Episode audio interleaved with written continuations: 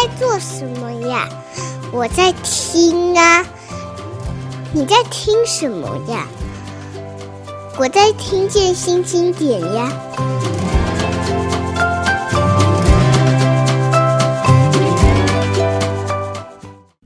那过去这么多年来，其实莫子瑜对出版是非常帮助的，包括他呃最近帮余英时先生做了一个有声版的录音。嗯在最早，我我们新点应该是很早很早就开始觉得木子仪的声音非常适合录跟书有关的产品。嗯呃嗯、那除了跟李维京的合作之外，我们也有过深夜食堂，当时请你来帮忙。不过我们先听一个，在疫情的时候，你为了呃，包括找自己这个。舞台剧的创作伙伴，嗯嗯，包括自己想要为大家做一点什么，嗯，当时你为我们录了一个岩井俊二的《最后的情书》这本小说，嗯的有声版，我们来听一下。隔天社团活动结束后，我抓住匆匆踏上归途的玉里，逼问他。他坦诚了，过去我写好交给他的信，他一封也没有转交给你。我暴跳如雷，我纯粹因思慕你而写下的信，对他来说，只是一场游戏吗？一想到这里，我真想一拳揍上他那张装傻的脸。但对方是弱女子，动手就太说不过去了。我按捺下来。几天后，这次是玉里追上了我。那些信，我全部交给我姐了。听到这话，我自然会想要知道下文。你姐怎么说？结果玉里默默地递出一封信，是你回信给我了吗？我兴冲冲地当场拆开看了内容。乙板学长，我喜欢你。请和我交往。原野玉里，我的脑袋再次一片空白。原来这个女生喜欢我，但就算她向我告白，我喜欢的也是她姐姐。这种情况，男生要说什么拒绝女生才好？我想不出半个字。忽地一看，玉里的眼中。浮现豆大的泪水。啊，不得了了！我还没回答，他已经先哭出来了。如果拒绝，他一定会哭得更惨。我到底该怎么办才好？我整个人陷入恐慌。注意到时，只是一个劲地道歉。对，对不起，那个，对，对，对不起。嗯，怎么说？对不起。呃，莫子怡还记得你当时 怎么录吗？因为我印象中这本小说有一些段落，其实那个人称嗯是非常困难的。然后这个呃，当然它前面还有一个情书这样子的前提在前面。嗯，当时你做这个东西的时候，呃，其实就我自己会觉得，就是呃，真的实际去扮演。是一件事情，就是扮演一个角色，然后但但是透过声音或者是说透过文字本身去扮演，又是另外一回事。就譬如说，呃，刚刚读的这个，其实里面又有呃本来的书信体，那书信体的主人就是他写作的这个人，他可能是跟我的性别是不一样的。那我觉得在朗读这件事情。比较重要的就是回到呃角色的情感本身，就是等于你可以尽量回到文字本身，嗯、而不是过度去呃强调人物的形象，嗯、或者譬如说，如果我今天是是一位男性，然后我要去念一个女性的文字，如果我太在意所谓的性别这件事情的话，那你文字的内容可能就会被忽略掉。嗯所以我觉得最主要的还是回归到文字本身，因为如果呃观众是用听的来感受的话，嗯、他最主要还是要回到文字的情感。嗯，所以我自己在在做一些朗读的活动或是作品的时候，就会比较注重，就是回到文字情感本身去做诠释。是，也就是说，其实你必须整个了解那个整个故事，对，不是只是用好听的声音试着揣摩那个角色，对对对对对，高兴不高兴这样来表达。对对对对对。呃，因为这几年开始，台湾也有很多了，国外其实已经呃蔚为风潮很久，就是试着做有声书，嗯、把书有声化。嗯、当然，台湾这呃已经开始有很多做的很成功的例子，嗯，也包括我们刚刚提到你帮余英时老师录的，嗯、是。据说是该平台的第一名这样。哦，但我自己特别的呃、嗯、期待这件事情的原因是，一来我们开始年纪迈向。眼睛要看东西是吃力的，嗯、然后再来一个事情是，台湾有很多很好的呃演员，在这件事情上似乎能够找到另外一种天空。嗯，但我也很想问，就是有没有什么你自己觉得这个发展里面呃值得提醒大家，或者是值得嗯鼓励大家的事情？嗯，嗯，呃，我觉得它可能不是一个很大的问题，但是我觉得好像可以。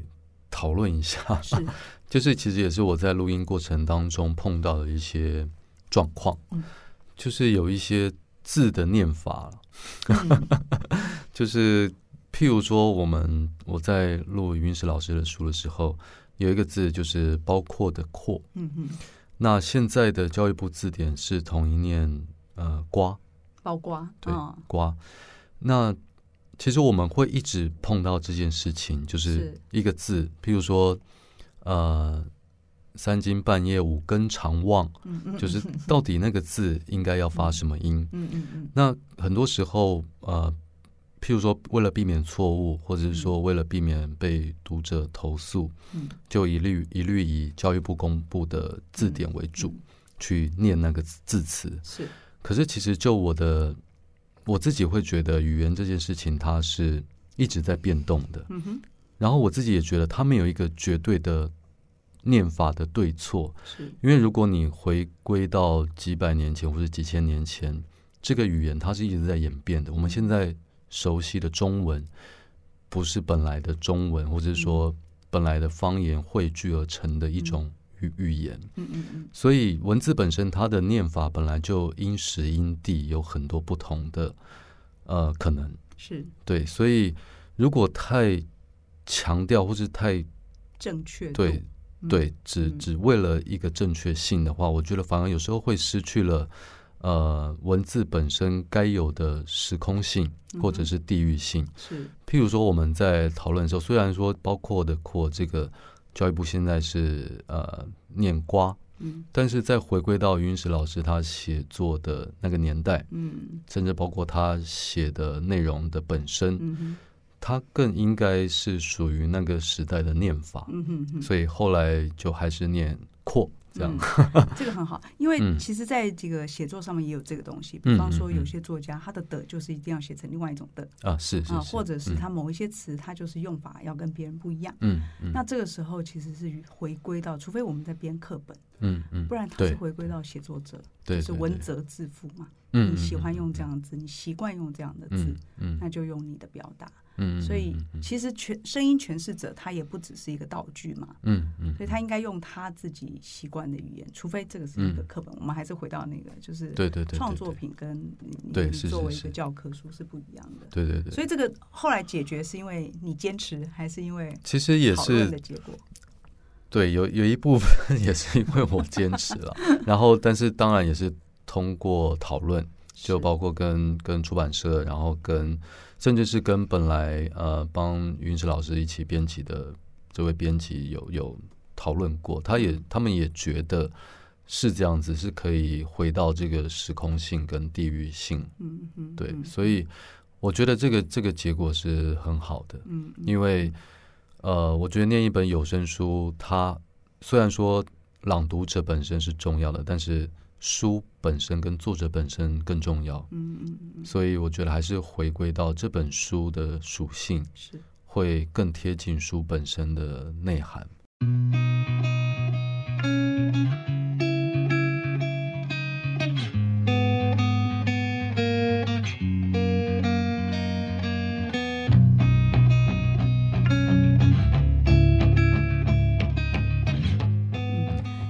声音表演一本书的内容，尤其是不同角色，甚至于是不同创作者带来的呃不同的故事张力，其实是很难的事情。这是我从小莫帮我们合作念的一个深夜食堂系列体认到的哦。那一次，这个我同事梁新宇给了他五个难题哦，其实是五五篇文章，五五篇，因为我们应该是一个礼拜五个夜晚，嗯，每天晚上听小莫念深夜食堂。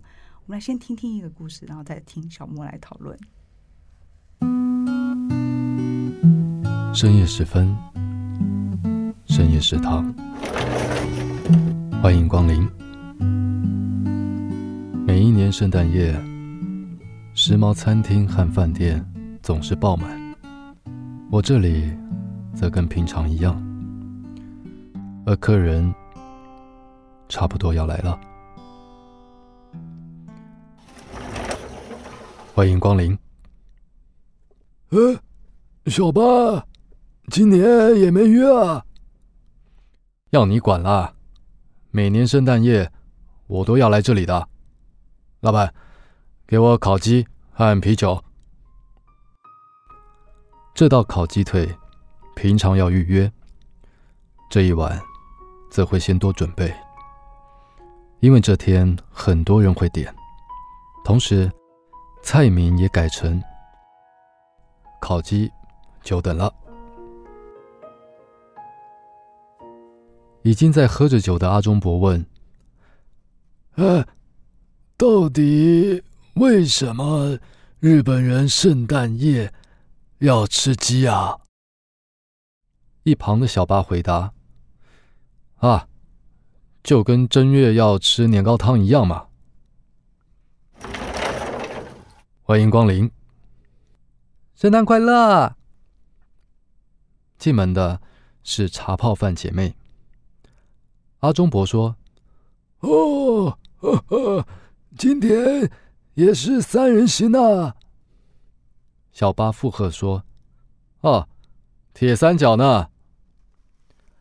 啰嗦啦！圣诞节就是要来这里嘛。虽然想吃茶泡饭。”但是今天呃还是要点那个啦，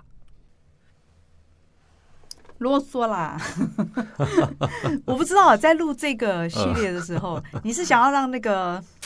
台湾做声音产业的人知道说，到底怎么样才能做好一个广播剧吗？真的是示范了各种各样的可能。我们现在只听到一个，大家可以上 YouTube 上面去。现在还保留了其他四个版本。每一个故事都有讲话的口气。我觉得连安倍夜郎都要摇头说，怎么那么强？没有没有没有。其实我我自己觉得，呃，就是。可能比不上真的专业的配音员了，因为他们他们对于声音的细节的掌控，嗯、甚至是角色的变换是更精准的。嗯，那当然就是呃，演员有很多不同的类型。嗯、那我觉得声音就是演员表演的工具之一。嗯、那刚好有有 有这个机会可以去、嗯、去试试看。那可能在读的时候跟一般广播剧比较。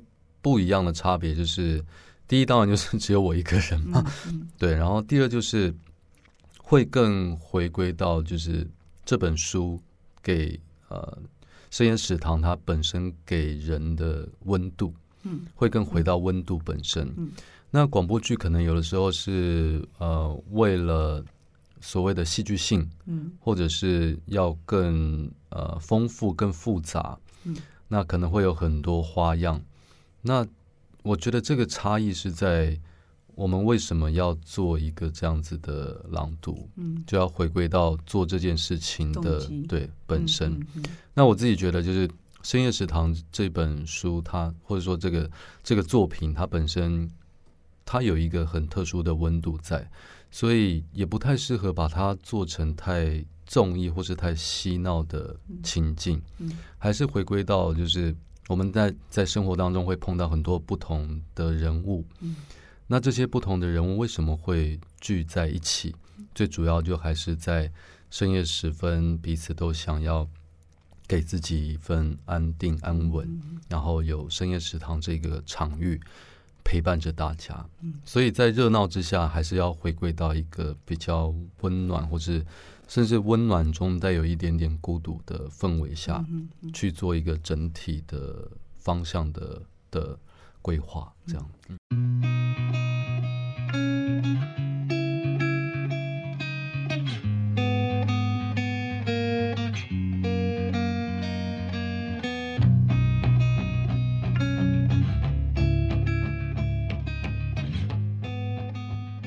了谢谢小莫，就是替替这个读者谢谢小莫，也替日本的安倍洋谢谢小莫之外，没有没有。我还是有一个好奇，就是说，当然我们知道你很你是很那个细节控的人，然后我们也知道一个事情交到你手上，你一定可以做到很好。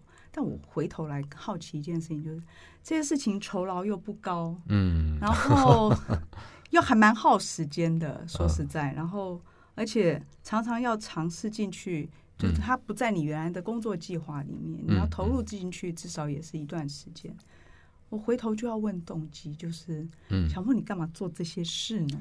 就是 这又不是你的本业，不是应该把这个事情拿去想下一个那个金马奖的角色在哪里吗？导演在哪里吗？其实，呃，坦白讲，就是如果实话实说，就是我自己也不知道。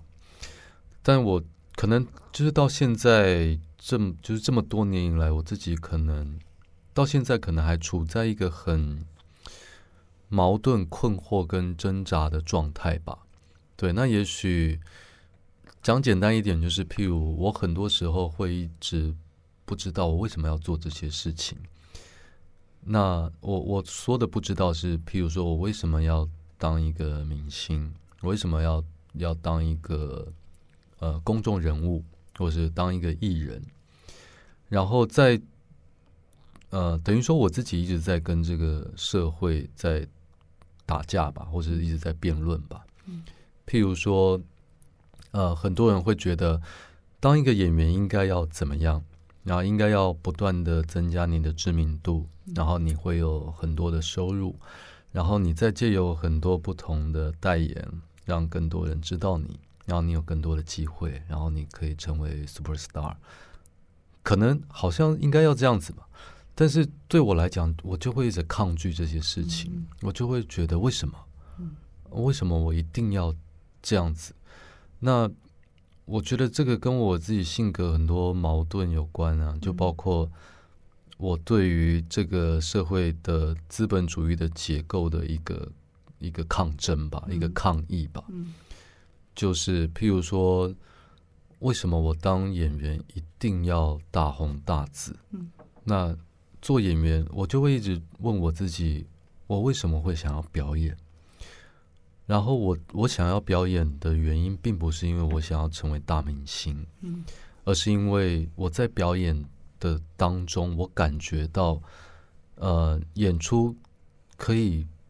为他为他人带来鼓励跟陪伴，嗯，这件事情对我来讲永远是最重要的，嗯，因为我也我也是那个社会的边缘人，然后我也受到了各式各样不同的陪伴，那那些陪伴并不是所谓的呃光鲜亮丽的明星们，或者是说赚很多钱的企业家们，嗯，我得到的陪伴都不是这些人的陪伴。而是像陈明才，或者是说像李维京，或者是像这些，他们也是在感受自身的孤独，或是自自身的呃种种混沌，然后把这些写下来、记录下来、创作下来，啊、呃，陪伴不同的人。所以对我来讲，最重要的还是这些事情。是对，所以就像刚刚苗姐说，为什么会花这么多时间去做一些没有很多利益的事情，但是对我来讲，最重要的还是这件事情它本身可以带给人的陪伴。对我来讲，这件事是最重要，而不是呃，它背后所带来的利益或是名声。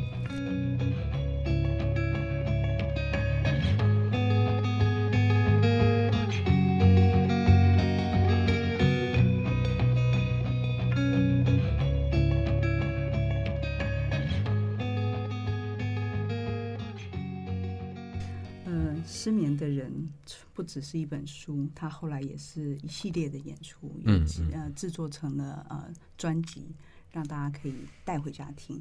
我自己在这个小的咖啡馆里面听过一场表演。嗯、我后来也到了云门舞集看过一个大场地的表演，哦、两次都给我很强烈的感觉哦。第一次是有一种觉得啊，这样的形式也可以做到。云门那一次的时候，我感觉到说那个演出的能量是很直接的传达过来。其实那故事我到现在都还没有办法用。叙事剧告诉人家说他们刚刚到底演了什么，但你的确可以感觉到那个从舞台传递过来的能量。我觉得这是很多人会一再去舞台剧的原因。那如果它是一个很精彩的演出，嗯呃，时间的关系，也许我们没有机会听太多，但是我想听一段，就是小莫这个声音的表演能量实在是很惊人的。他在我疫情的时候，因为有一个周三读书会系列线上说书。当时为了让更多书店参加，就拜托小莫为书店朗读。有一家书店选择了《荒人手机》，我们听一小段。这是颓废的年代，这是预言的年代。我与他牢牢的绑在一起，沉到最低，最底了。我以我赤裸之身作为人界所可接受最拜伦德性的底线，在我之上，从黑暗到光亮，人欲纵横，色相驰骋；在我之下，除了深渊，还是深渊。但既然我从来没有相信过天堂，自然也不存在有地狱。是的，在我之下，那不是魔界，那只是，只是永远永远无法测试的深渊。这是朱天文拿下时报百万小说大奖的作品《荒人手记》，我也印象深刻。他说自己这本书是在白先勇的这个台北人之后，他希望能够进入。真正的这些被诉说的角色的内心，去写一个从他们的角度看出来的故事，这个是一个非常难诠释的故事，到现在都还没有人敢把它搬上荧幕。但听了这个小莫的朗读以后，我们真的很希望。不知道有谁能够找小莫来演一下，这个是一个呃，台湾觉得值得十年、二十年后都还被记住的一个文学作品。嗯，如果能够有影视化或者有声音化的表现的话，嗯，那谢谢小莫，这个真的就示范了一种让我们知道它的可能性。但我就回头来说，最后一个问题就是，失眠的人后来有很多的演出嘛，嗯，但大家也都在期待，就是会有下一步嘛，就是。在呃，你得了影帝，然后这个、嗯、呃作品似乎你今年是想要是稍微不要那么忙累呃之下，你有可能走下一个自己的创作吗？就是其实就现在正在进行当中了，就是呃可可以失眠的人要睡着了吗？失眠的人的下一步就是梦游的人，嗯嗯，对，那还是没有醒，嗯，对，然后其实这个。呃，其实，但是这一次其实创作会回到音乐本身，就是那个时候跟日清和玉祥他们一起，所以这一次其实是他们先从音乐出发，然后我再加入。那这一次，因为他们一开始就选了呃《爱丽丝梦游仙境》作为他们音乐创作的主题。然后刚好《爱丽丝梦游仙境》它是十二个篇章，嗯、所以他们就以此为主创作了十二段音乐。嗯、然后我再从这之中去编织，然后现在就正在进行创作当中的《梦游的人》的这个作品。今年会有机会看到？对，今年应该就会在五月的时候，会以线上演出的形式。对。嗯到时候就再 看大家有没有兴趣一起一起来听听看。梦游的人如果能够在二零二二年成真的在线上演出，我想这应该是二零二二年最梦幻的一件事。谢谢小莫今天来，谢谢，谢谢美瑶姐，谢谢。